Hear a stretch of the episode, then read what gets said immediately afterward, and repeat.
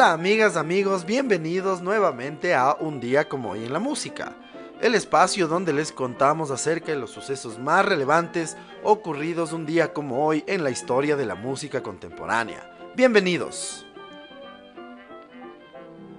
Un día como hoy en el año de 1947 nace en Atlantic City, New Jersey, Harvey Mason uno de los bateristas de jazz más importantes de las últimas décadas que ha tocado con lo mejor del smooth jazz. Desde el año de 1991 es miembro fundador del mega grupo de jazz contemporáneo Foreplay. Un día como hoy, en el año de 1968, nace Brad Nowell en Long Beach, California. Nowell fue un músico, cantante y guitarrista de la banda de reggae punk Sublime a los 28 años, poco antes de la salida del tercer álbum de la banda, Nowell falleció como resultado de una sobredosis de heroína.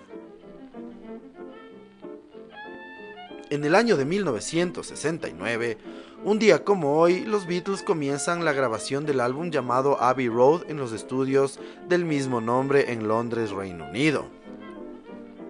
El disco es el duodécimo álbum de estudio publicado por los Beatles, considerado por muchos su obra cumbre, pues fue el último disco de estudio de la banda, ya que Let It Be, lanzado un año después, había sido grabado con anterioridad.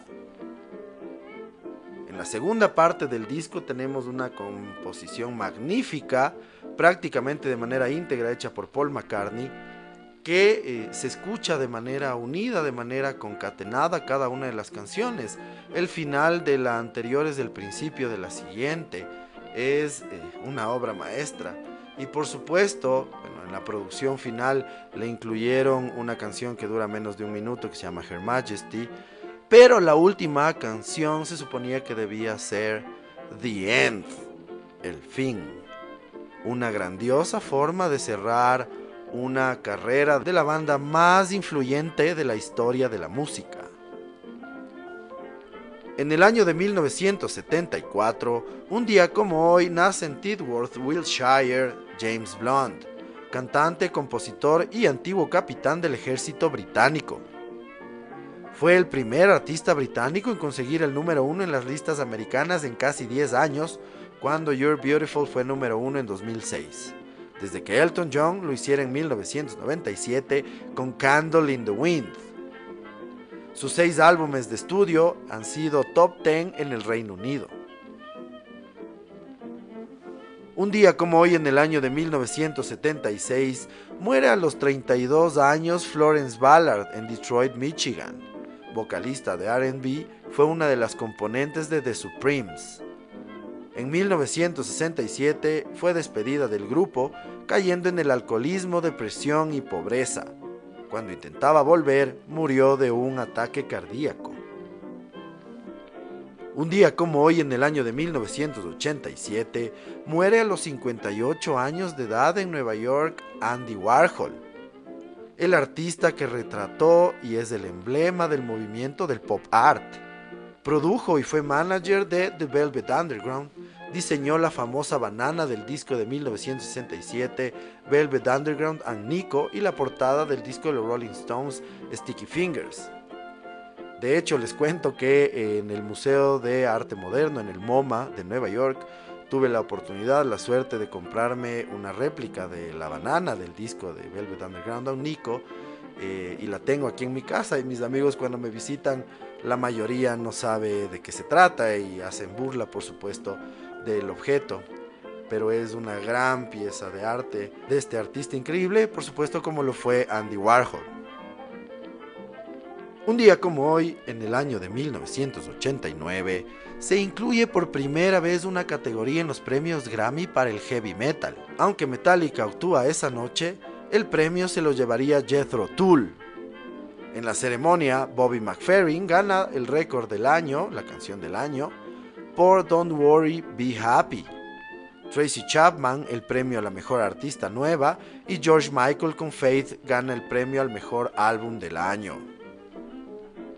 En el año de 1993, un día como hoy, Bruce Dickinson deja Iron Maiden para comenzar una carrera en solitario. Regresará luego de seis años. Durante ese tiempo la banda contrata a un vocalista llamado Blaze Bailey, con quien no le iría nada bien. Grabaron únicamente dos discos de estudio, el Virtual Eleven y el X Factor. Además sacarían un disco recopilatorio con canciones de los discos anteriores de la banda y con un disco llamado Ed Hunter. Finalmente Bruce Dickinson regresaría en el año de 1999 cuando la agrupación grabó y lanzó su disco Brave New World. Con ese disco darían una gira mundial y tocarían uno de sus conciertos en vivo más famosos de la historia de la agrupación, el Rock en Río en Brasil. Un día como hoy en el año de 1993, Radiohead publica su disco de debut Pablo Honey. El disco contiene uno de sus clásicos no solo de la banda, sino de la historia de la música contemporánea llamado Creep. En el año de 1997, un día como hoy, Blur consigue el número uno de la lista de álbumes en el Reino Unido con el disco Blur. El disco estaría 75 semanas en la lista. También en el año de 1997, The Spice Girls consiguen el número uno en la lista de singles en los Estados Unidos con el tema Wannabe, el mismo que estaría cuatro semanas en lo más alto de la lista. Asimismo, un día como hoy en 1997, No Doubt estará tres semanas en lo más alto de las listas británicas de singles con el tema Don't Speak. En el año de 2004, un día como hoy, la canción de los Sex Pistols, Anarchy in the UK, es nombrada el disco más influyente de la década de los 70, según la encuesta de la revista Q. Bohemian Rhapsody de Queen es la segunda y I Feel Love de Donna Summer es la tercera. Un día como hoy, en el año de 2019, la Recording Industry Association of America, la entidad encargada de certificar las ventas de los discos en los Estados Unidos, actualiza el disco de los Beatles White Album y lo deja en 24 platinos que equivalen a 12 millones de discos vendidos. Este sería el álbum más certificado de la banda en los Estados Unidos. Así llegamos al final del recuento de las efemérides más relevantes ocurridas un día como hoy en la historia de la música y queremos contarles un poco en la segunda parte de este episodio acerca de Andy Warhol al cumplirse 35 años de su fallecimiento. Andrew Warhol, mejor conocido como Andy Warhol, nació un 6 de agosto de 1928 en Pittsburgh, Pensilvania, y moriría un día como hoy en 1987 en New York. Fue un artista plástico y actor estadounidense que desempeñó un papel crucial en el nacimiento y desarrollo del pop art. Tras una carrera exitosa como ilustrador profesional, Warhol adquirió fama mundial por su trabajo en pintura, cine de vanguardia y literatura, notoriedad que vino respaldada por una hábil relación con los medios y por su rol como gurú de la modernidad. Warhol utilizó medios diferentes para crear sus obras, como el dibujo a mano, la pintura, el grabado, la fotografía, la serigrafía, la escultura, el cine y la música. El Museo Andy Warhol en su ciudad natal contiene una amplia colección permanente de arte y resulta ser el museo más grande de Estados Unidos dedicado a un solo artista.